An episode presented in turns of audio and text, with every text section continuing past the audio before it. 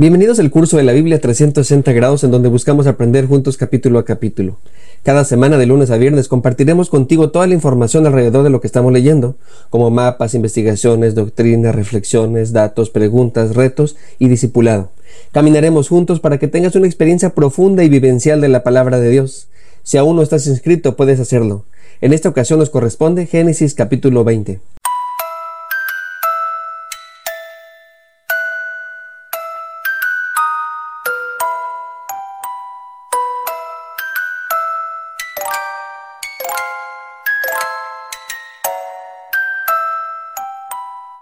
Este capítulo es paralelo a la historia que se nos platica en Génesis 12. El texto comienza ubicándonos geográficamente, algo muy característico del autor. Ahora bien, no sabemos el motivo de su peregrinar. Pudiera ser que hubo una sequía, o hambre, o tal vez estaba tratado de cumplir el mandato de Dios de reconocer toda la tierra prometida. El caso es que Abraham decide salir de Mamre e ir al Negev.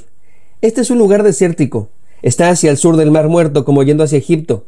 Como Abraham se dedica al ganado, tiene que acampar entre pueblos para poder comerciar y por el espacio que necesitan sus animales. En este viaje, igual que cuando fueron a Egipto, Abraham tiene temor de que lo maten para quitarle a Sara, por lo que una vez más, al llegar a esta región, dice que son hermanos. Así que como sospechaba Abraham, el rey de aquel lugar toma a Sara para ingresarla a su harem. Lo curioso de esta escena es que Sara ya es una anciana. Ella mismo lo dijo en el capítulo anterior. Ahora no dudo que sea una mujer hermosa, pero siendo el rey pudiera obtener mujeres más jóvenes, por lo que podemos intuir que este matrimonio tenía como propósito una alianza política. Sabemos que Abraham ha crecido mucho, tiene mucho ganado, tiene muchos siervos que le ayuden, Dios le ha prosperado bastante, así que es un buen prospecto para hacer alianza. Como sea, así pasó, pero antes de tener relaciones sexuales con ella, por medio de un sueño Dios revela a Abimelech, el rey de esa región.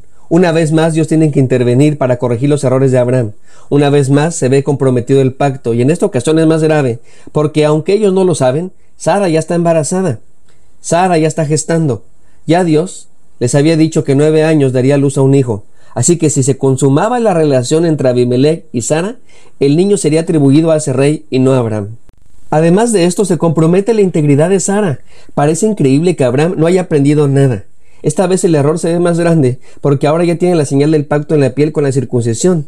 También se le cambió el nombre a él y a su esposa para recordarlo. Dios en Egipto le rescató la vez pasada de lo mismo, y hasta hicieron un ritual en donde Dios se manifestó en fuego para consumar el pacto.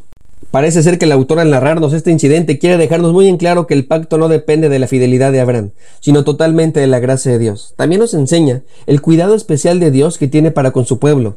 Notemos que aunque Abraham se equivocó, Dios va a hablar con Abimelech para decirle que no se meta con Sara. En esta ocasión, Dios se va a revelar en un sueño.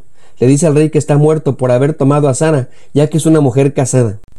En respuesta, él se defiende diciendo que es inocente de los cargos. Yo no sabía nada. Ellos me dijeron que son hermanos. Yo actué sin mala intención. ¿Vas a castigar al inocente? Dios le contesta que sabe que no lo hizo con mala intención. Por eso le está avisando que no lo haga. De ese modo Dios no permite que toque a Sara y le ordena con amenazas que se la regrese a Abraham, porque si no, todos van a morir. El Señor también le dice que Abraham es su profeta, así que él mismo tiene que pedirle que ya no les maldiga por causa de esta situación. Es como si el Señor le dijera, si te metes con ellos, te metes conmigo. Pero también está implícito, si los honras, me honras a mí. Como era de esperar, al siguiente día por la mañana, llama a todos sus siervos y les platica su sueño. Les dice palabra por palabra todo lo que Dios les dijo. La reacción de todos fue de temer a Dios y por supuesto de tenerle miedo a Abraham.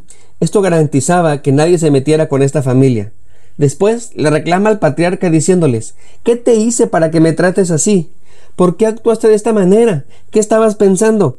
Abraham le contesta que pensé que nadie le temía a Dios en este lugar. Me dio miedo que me asesinaran por causa de mi esposa, pero la verdad es que ella sí es mi media hermana. Así que desde que Dios me sacó de la casa de mi padre, Sara y yo hicimos un trato que a donde fuéramos, ella me ayudaría a decir que somos hermanos. Técnicamente no te engañamos. Entonces este rey tomó varios presentes para darle a Abraham, le regresó a su mujer y le ofreció las tierras que él eligiera. Además, le dice a Sara que le dio mil monedas de plata a su hermano como una compensación por el daño a su reputación y para que todos sepan que no hizo nada malo.